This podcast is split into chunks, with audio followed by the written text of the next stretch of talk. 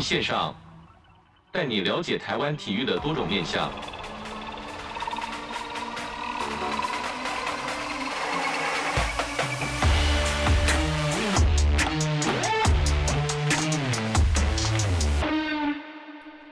体育线上带你了解台湾体育的各种面向。Hello，各位听众朋友，大家好，欢迎收听本周的体育线上，我是子敬。本周又是走到了好球发烧星的单元。在本周呢，比较不一样的地方是，除了要带给大家职棒球员的专访之外呢，也要跟大家分享中职最近的大事啦。职棒球员专访的部分，本周一样是今年度第一次来到这个新庄棒球场。访问的球员呢，是近年来守备成绩大幅进步的富邦悍将申浩伟。那浩伟今年也是担任了这个球队的副队长，可见教练团对他的信任。那当然啦，他也把这个信任反映在成绩上面。他在节目中分享了他一路上的棒球故事，也让大家更加了解浩伟的棒球生涯。中职大事的部分呢，就是在四月份，中职迎来了这个纪录的里程碑。就是味全龙队的指标球星大师兄林志胜的三百支全垒打终于诞生啦！子敬有幸是担任了当天的主播啦，那见证了这个历史性的一刻。那会在节目的下半段呢，来跟大家分享。这边我们先休息一下，音乐过后我们回到好球发烧心。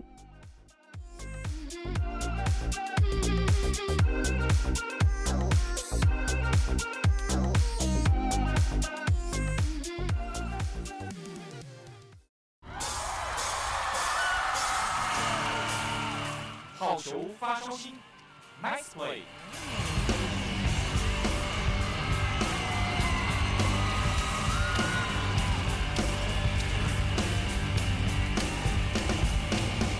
今天好球发烧星单元呢，紫金是来到了本季第一个球场，是来到这个新庄棒球场。那其实不难猜了，就是来访问这个富邦悍将的球员。那首先呢，先跟听众朋友介绍一下自己效力的球队、守备位置以及背号。呃，各位听众，大家好，我师傅帮悍将申浩伟，我的守备位置是外野手，背号二十九号。在这个录音的同时呢，其实子敬在昨天的比赛有看到浩伟飞扑了这个接这个外野的飞球啦，嗯、那是是比较撞到了这个全垒打墙上面，然后就看到下面留言说，因为毕竟最近的这个中华职棒场地会比较被人家讨论呐，那浩伟身兼这个球员，对于这个接球来说，或者是伤势有没有有没有造成一些影响呢？呃，目前来看是没有。但如果在当下的，在当下我只想要接到球而已啊，对啊，就只想要帮球队赢球而已，并没有想太多。可以跟我们分享一下，就是说你当你在外野看到球已经飞过来的时候，你是怎么去判断距离，说你离这个全垒打墙还有多远呢？就是我们在练习的时候，就大概要去抓那个你红土跟全垒打墙的那个脚步，大概是几步。然后你在守备的时候，你要随时去注意你的后方，你你离墙壁的距离大概多远，这就是靠自己去判断这样子。就我了解来说，是不是例如说比较，例如中外野跟右外野中间的球比较难接的时候，是不是都要喊声啊，跟那个队友说，呃，这个挖来挖来挖来的感觉，对对对，然后再去接球，就是要。就是要喊声这样子。那再就是跟我们分享的是说，最初是打棒球的契机是什么呢？我们知道说你从小一路这样打上来，那肯定有非常多的故事。是什么契机让一开始从事棒球这个运动的？我记得是有一次在家里吃饭，跟家人，家人就转到棒球台，然后我就看着看他们这样打球这样子，然后之后就自己去拿一个木头这样挥挥挥挥到。让我就对棒球很有兴趣，这样子。当时是只是想玩而已嘛，还是说对于说当选手其实是没有这个想法的？就是想玩而已。那爸爸呢？就是说家里家应该说爸爸妈妈对于你看这个拿棒子再回来回去，那萌生把你送去球队嘛？是会是是这个故事嘛？嗯，一开始就是玩的心态就就比较多了，然后之后因为。也太也常常跟爸爸他们提出我要去打球的那种要求，所以就被送去打球了。这样。那在上一季你打出非常出色的成绩，可以跟我分享一下这个训练上有什么不一样吗？因为我们知道说浩伟是进步幅度非常大的球员，从刚进职棒到现在来说，其实这个表现球迷都有目共睹。那在训练上面，从这个外野的手背或者是打击的技巧来说，有没有加强哪一哪一方面的训练呢？我。呃，我觉得是我当初事先加强我自己的身体嘛，先让自己的身体的力量啊跟肌耐力都先让它成长，然后训练上跟学长啊，然后教练这样讨论，然后多练这样子，对啊，就这样。那球队上面或者是中华职棒有没有哪一位的选手是你敬仰的对象？对于手背这一块来说，是你必须很很想去学习他的，或者是是你的榜样？手背，我我我那时候还没进职棒的时候，我是蛮喜欢张志豪的。对，然后，然后后来进职棒，然后跟我同队的学长哲轩是是我们现在外野手算是最好的一个学长，所以我就跟他学习，然后有很多问题我就会问哲轩，然后哲轩也都很主动的来教我。有没有一些技巧，例如说外野判断？我们知道说哲轩先辈是这个钓虾池啦。嗯、那在这过程中，他有没有教你说哪一个技巧是没有之前没有去领悟到，跟你原本手背最大的差别呢？叫我就是解读比赛，然后就是解读这个打者的挥棒跟我们投手的。球速，然后跟这个打者的习性，就是要去解读一些很多小细节的东西。那除了训练之外，我们知道这个比赛的高张力的节奏，那其实心理素质是很重要的。就是除了你今天身体加强好之外，其实你那个面对大场面，这个心理不管观众啊，不管是教练，不管是球员或者是同事之间，那这个心理素质是如何去提升的呢？嗯，我觉得就是。这些东西我们都不能去控制，我觉得我们能控制就是我们自己，所以我觉得就是把自己的把自己能做的事情做好就好了，不用去先不用去在意其他事、其他东西这样子。你觉得到今年跟一开始进职棒最大的差别在哪边呢？呃，心态上吧，对吧、啊？就是在训练的积极度，然后对于比赛的理解能力，然后。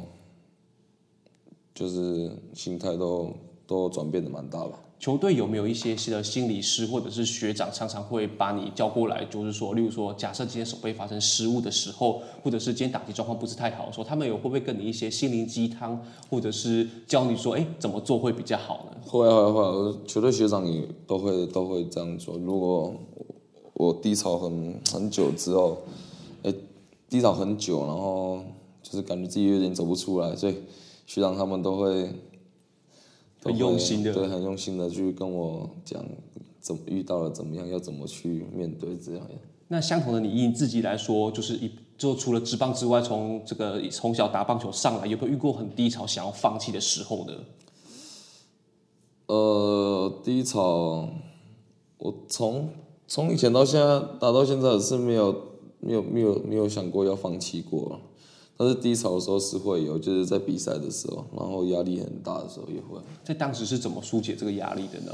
我听到很多球员说，例如说打手游，或者是可能就是不去想比赛内容等等。但你的方式是怎么去疏解那个哇这个低潮这个过不去的压力呢？那比完赛嘛，就比完赛就是可能放假的时候去去走一走啊，去尽量去看一下外面的世界，因为是去看那种去。去爬山啊，去海边啊之类的都会啊。那一路上的这个比赛来说，你有没有哪一场是对你来说永生难忘的呢？我就是看中华队的比赛吧。之前有去这个洲际看过中华队的比赛？有有有有，有，有。在当时有没有许下一个愿望，觉得自己将来能力有到的中华队的时候，一定要来为国家来拼命的？没有，我就觉得当职棒球员就是很帅啊，就是在场下打球，然后又有这么多观众。在帮你加油，对啊，我觉得希望我我以后也可以这样子。新球季接任这个副队长，算是一个带领学弟的这个职位。那对于这个职位，可以跟我们分享这个心情跟使命吗？呃，就是就是要帮助队友，然后也要也要就是尽量就是帮助队友啦。然后队友什么需要，有什么需求，然后是。有什么东西没有讲的，就是由我们去去帮忙嘛，这样子。从以前的角度，可能是听学长在跟你分享，那到现在这个职位变成你跟学弟来分享，你觉得从中的角色转换最大的差别是什么？我觉得要给自己一个责任感吧，对啊，就让自己都都有一个责任感。我觉得有有责任感，你就会去，你会去想很多事情，然后你会讲想要怎么帮助这个球队这样子。对于学弟来说，有没有一些给他们一些严格的标准呢？我所知道，就像是例如说一些很多先辈，例如说像是恰恰可能在休息室的时候，可能大家就会比较严肃一些。那如果你在休息室或者你在比赛这过程中，你有没有一些的指导，会叫学弟们一起来为这个球队来拼命呢？其实也没有，我就是希望，哦，我就是希望他们能够在场上能够活泼一点啊，对啊。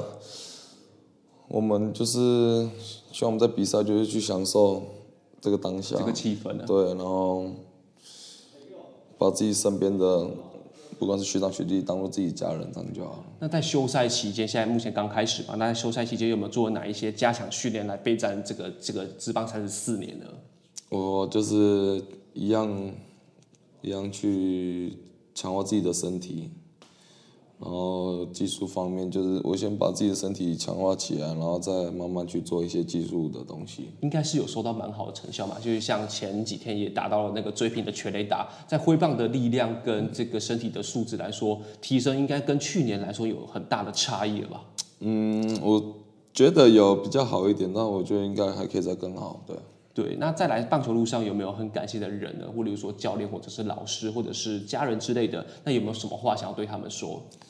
就是呃，一路来带带过我的教练嘛，然后最重要的还是我的家人这样。家人会来看你的比赛吗？比较少，他们就是做开幕战啊，还是什么比较有，他们有可能有搭到年假的话才会上来。平常会不会跟家人分享一下，就是职棒场上的故事，或者是跟他们抱抱怨啊，或者是相对他们也会给你很多的鼓励？呃，我爸是以责备比较多，对，因为我爸的要求比较高啊，所以。就是我可能打不好，他自己就会打来了。我打得好，我也不用打给他，他他也会打来这样子。或许可能以前小时候觉得是责备，但是慢慢长大之后，反而知道说他其实是最关心你的。对啊。对于你的表现来说，啊、他是蛮关心。其实反而是一种力量吧。对啊，他就会他就会关心我，我就说啊，怎么打成这样子啊？我就说，我我今天打两次，打了。他说，第三个打击其实也可以打得很好这样子。是，感觉这是甜蜜的负担啊。对啊，就是希望我可以更好这样，但我也知道。他也是为了我好嘛，对吧？是，那有没有有没有什么话想要对爸爸说呢？对于他这个这么严厉的教导，呃，就是感谢感谢那个爸爸妈妈他们以前这样子，就是养育我这样子，然后让我走到这里，然后就是我会继续努力，然后让他们会有更好的生活这样。是，那对于球迷呢，支持你的球迷，我们看到场边从第一年进来的时候到现在，我们看到很多场边，不管是跳应援舞啊，或者是举你的牌子，有没有什么话想要对支持你的球迷来说呢？呃，非常非常感谢球迷的支持，然后也谢谢很多球迷的关心，然后就是支持。支持一个球员，我说要要要长期这样支持，我觉得有点就是有点不简单了。然后就真的很感谢他们，他们这么热心，不管我们在南部还是北部，他们都能这样跑来跑去的。我觉得这样也蛮辛苦的，但是谢谢他们的热心，然后谢谢他们支持。我们就是我会继继续努力在球场上表现给他们看。是，那对于新球季来说，今年有没有什么目标想要去挑战或者是去达成的呢？今年的目标就是。我不设自己的目标啦，我就希望球队能够拿一个冠军这样子而已。好，那今天很感谢富邦悍将的申浩伟来到我们节目中分享他的棒球故事。节目先到这边，我们休息一下，马上回来。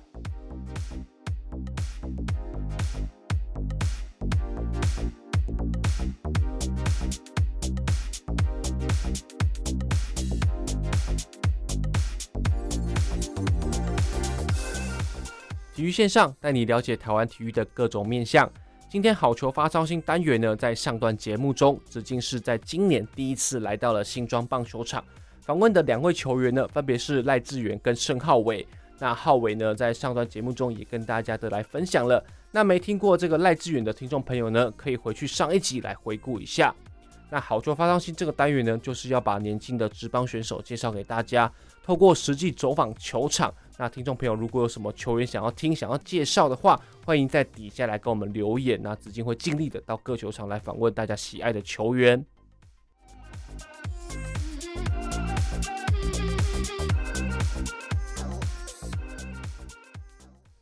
大家应该都知道，我们汉声电台在周末假日都有职棒的现场转播。那在这个四月十六号的时候呢，子敬跟刘奕传教练一起转播了味全对战乐天桃园在桃园棒球场的比赛 啊，好绕口哦。当天呢是一场晚街舞的比赛，那这场比赛的重点呢就是我们大师兄林志胜终于打出了破纪录的第三百支全垒打。在当时的情况是八局上，乐天先是敬远了这个吉力吉捞拱冠，那味全决定启动代打，由林志胜接替马斯格斯的打击。那在同时呢，乐天也决定更换投手，由豪进接替陈冠宇。那之后的剧本就是三百轰的诞生啦。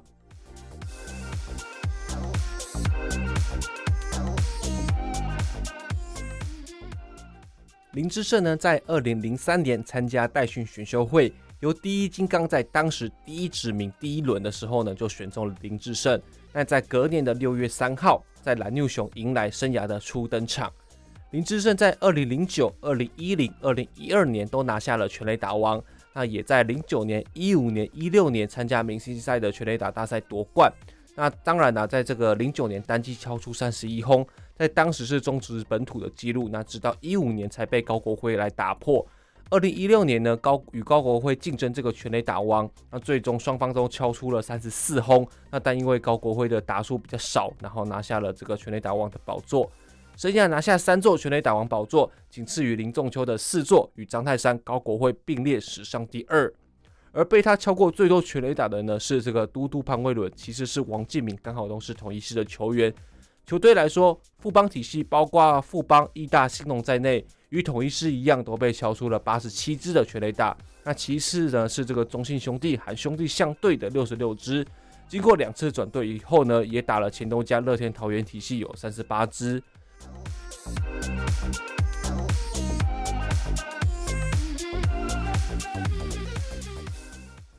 至于这个最会轰的球场呢，澄清湖是来到了六十二支，桃园是六十一支。二十年来，林智胜对决过四百七十六名的投手，其中一百五十九人被他敲过全垒打，敲出代打的八支全垒打，十二支满贯炮，五发的再见全垒打。一共敲出了一百四十七发的阳春炮，九十三支的两分炮，四十八支的三分炮，加上中职史上最多的十二发满贯炮，光用全垒打的打点呢，就敲进了五百二十五分。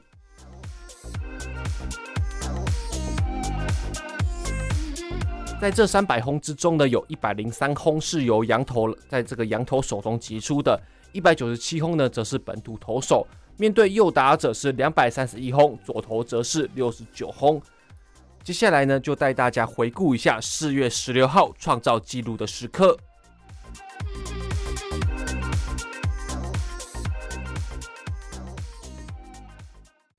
这球感觉上有好球的空间，可是主审没有给。陈冠宇也是笑了一下，是来到了两个坏球没有好球。我相信这投捕都可以接受的，因为本来就不想投的太好了哈，而且反而直接给你一个一个坏球变成两个坏球，他可能在投球的策略上更笃定，说就是不要往中间投了，甚至有可能就比了说四个让他直接保送了，不要再投第三颗、第四颗坏球。是没错，看到现在这个场面，就让这个吉力吉捞拱冠是来到了一垒。我们话讲着讲着，就让 他来到一垒的一包。